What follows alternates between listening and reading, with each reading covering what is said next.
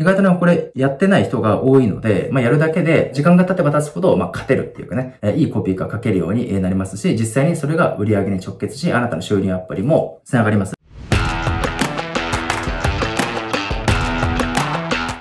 はい、えー、こんにちは、上村です。いつも私の動画を見てくださりありがとうございます。今日はですね、トップコピーライターが実践するたった一つの秘密の習慣について話していきます。で、トップコピーライターっていうと、まあ年収で言うと最低まあ1000万円以上かなと思います。まあ私の感覚で言うとまあ3000万、5000万それ以上とかね、そういったまあ年収を一人でですね、こう稼ぎ出すっていうかね、そういうまあトップコピーライターっていうのが実際いるんですけど、じゃあそういう人たちがですね、まあ日頃の仕事の中でどういうことを意識してこう仕事してるのかっていうところって意外とこうブラックボックスになって見えないと思うんですけど、でもそういうトップコピーライターが、まあ、日頃からですね、コツコツと秘密裏に行っているたった一つのある習慣っていうものが実はあるんですね。で、これは私自身も7年ぐらい前かな、はい、ぐらいからやってき、ているんですが、これやってきて本当に良かったなと思っています。今ではそのたった一つの習慣っていうものが一つの自分の中の財産になっていて、今の自分の仕事を大きく支えてくれているっていう感じですね。あなたが、えー、もしトップコピーライターになりたいっていうね、場合は必ず今日の動画も最後まで聞いていただいて実践をしてくださいということですね。はい。じゃあ、そのトップコピーライターが実践するたった一つの秘密の習慣って何かっていうと、これぜひですね、まあ、覚えておいてほしいんですけど、まあ、感情の動いたコピーを日頃から集めるっていうことをですね、感情の動いたコピー、例えばランディングページでもメールでも何でもいいんですが、そういったコピーを日頃から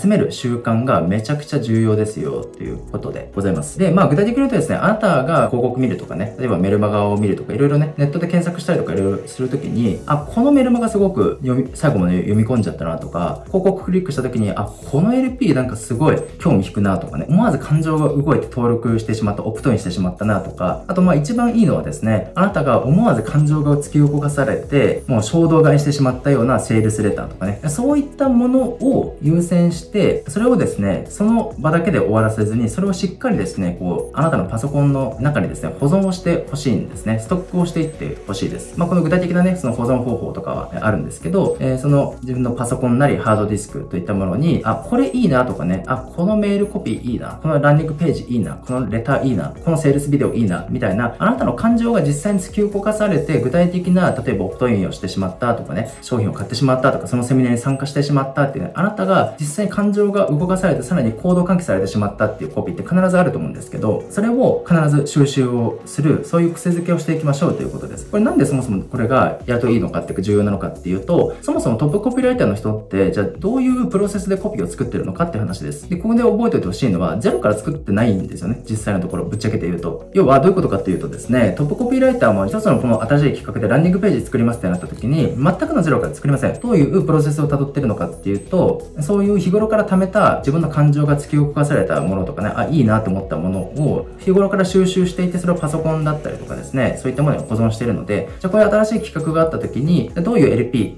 どういうういう切り口にしようかな、どういう構成にしようかなってなった時に自分のパソコンに保存されている過去に収集して溜め込んだ、いわゆるそれがですね、まあ、専門用語で言うとスワイプファイルって言うんですけど、そのスワイプファイルの中からですね、あ、あの時のあの LP 確か今回のプロジェクトに使えそうかなと思ったら、それをですね、そのファイルの中から引っ張り出してきて、でその PDF ファイルを開いて、それをですね、横にこう置きながら、その構成だったりとか言い回しみたいなものを参考にしながら、そのランニングページを新しく作るっていうプロセスを実は踏んでいることが非常に多いいんですね。まあ、駆け出しの人ほどですね、まあ、オリジナルで作らなくちゃいけないみたいなね、ゼロから自分の力で作らなきゃいけないっていう、まあ、そういう思い込みがあるかもしれませんが、そのことないんですよっていうことをですね、そういうね、優れた、ちゃんと反応が出るコピーをかける、そういったトップコピーライターっていうのは、実はですね、そういう日頃から自分の感情が動いたものとか、そういう優れたスワイプファイルっていうものを日頃から収集してストックしていて、そこからデータを引っ張り出してきて、それをあくまでもね、100%丸パクリは本当にまずいですけど、参考にしながらの構成をね、ちょっとこう参考にさせていただいて、自分のコピーを作るっていうことをよくやっています。ので、このプロセスを踏むと、まあ、ゼロからコピーを作るより、まあ、まずですね、本当に優れたそういう作品っていうかね、ちゃんと売れたものとかね、反応が取れてるものっていうのは、実はですね、探すとたくさんあるわけです。なので、それを元に作った方が、まあ、ゼロから自分のね、力を作るより、そういう何十年とか、ね、人によってそういった知識、経験を積んできて、そのランディングページを書いたとか、えー、そのセールスレーターを作ったっていう人もいるので、その人の力をまあ、ある意味ですね、疑似的に借りた方がなんか効率良くないですかっていう話ですね。そっちの方が反応出やすいですよね。えー、なので、これをぜひ、えー、ですね、覚えておいてほしいです。もし、あなたがコピーライターであれば、例としてはちょっと適切ではないかもしれないんですけど、じゃあもし火事が起きましたと、私のこの今ね、住んでる家、ここで火事が起きてしまったってなった時に、何を真っ先に持ってその家から逃げるべきなのかって言ったら、それは例えばスマートフォンとか通帳とかパソコンではなくて、パソコンに入っている、えー、まあハードディスクとかですね、まあこういう、まあ外付けのね、こういったハードディスクリスクありますけど、これをとりあえず持って逃げるかなと思うんですね。なんでかっていうと、ここにコピーライターにとって最も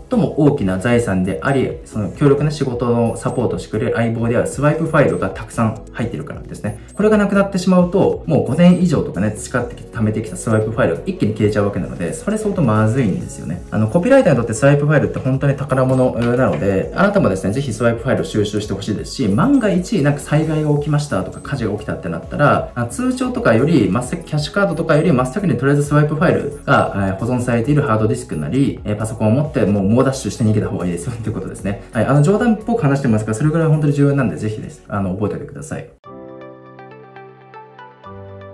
えー、ということで、まあ、今日はね、まあ、考え方っていうかね、えー、ちょっとした知識をお話しましたが、トップコピーライターっていうのは、そういう、実はですね、日頃から地味なんですけど、例えばね、Facebook いろんな Facebook 広告でいろんな情報流れていると思いますし、YouTube でもね、YouTube 広告とかいろいろあると思うんですけど、それをですね、まあ、トップコピーライターっていうのは、日頃からですね、あ、ちょっとこの広告面白そうだなと思ったらクリックしたりタップして、でそこの先で飛んだ、えページがいわゆるランディングページっていうものですけど、それがちょっと面白かったら、必ずそのランディングページをですね、ちゃんと自分のパソコンだったりハードディスクに保存をして、で、コツコツコツコツ集めています。あの、おすすめとしては、例えばランディングページのファイルとかね、インデックス化して、まあ、セールスレター集とかね、そういった、まあ、自分が引っ張り出しやすいように、ちゃんとね、こう整理すると、まあ、非常に良いですよっていう話、え、です。なので、もしあなたもですね、トップコピーライターもし目指したいのであれば、この、まあ、地味なんですけどね、そういうスワイプファイルを集めるっていうことをぜひ覚えておいてください。というか、やってみてください。あなたが実際に、あこの感情が動いて、思わずオプトインしてしまったとかね、セミナーに参加してしまったしまったとかね、思わず商品をこれ買ってしまったと思ったもの、そういうね、行動を取ってしまったものがあったら、絶対に保存してくださいねっていうことです。はい。そのまま放置してそのページは、絶対に閉じたらまずいですよっていうか、コピーライター失格ですよって話を今日はお話をしました。意外とね、これやってない人が多いので、まあ、やるだけで、時間が経てば経つほど、まあ、勝てるっていうかね、えいいコピーが書けるようになりますし、実際にそれが売り上げに直結し、あなたの収入アップにも繋がりますので、今日はこの話をさせていただきました。はい。ということで、え今日の内容がためになりましたら、いいね、高評価、えまたチャンネル登録、ポチッとよろしくお願いいたします。また動画の感想だったり、ご質問がありましたら、動画下のコメント欄からご記入をお願いします。えまたですね、動画下の概要欄からですね、私の、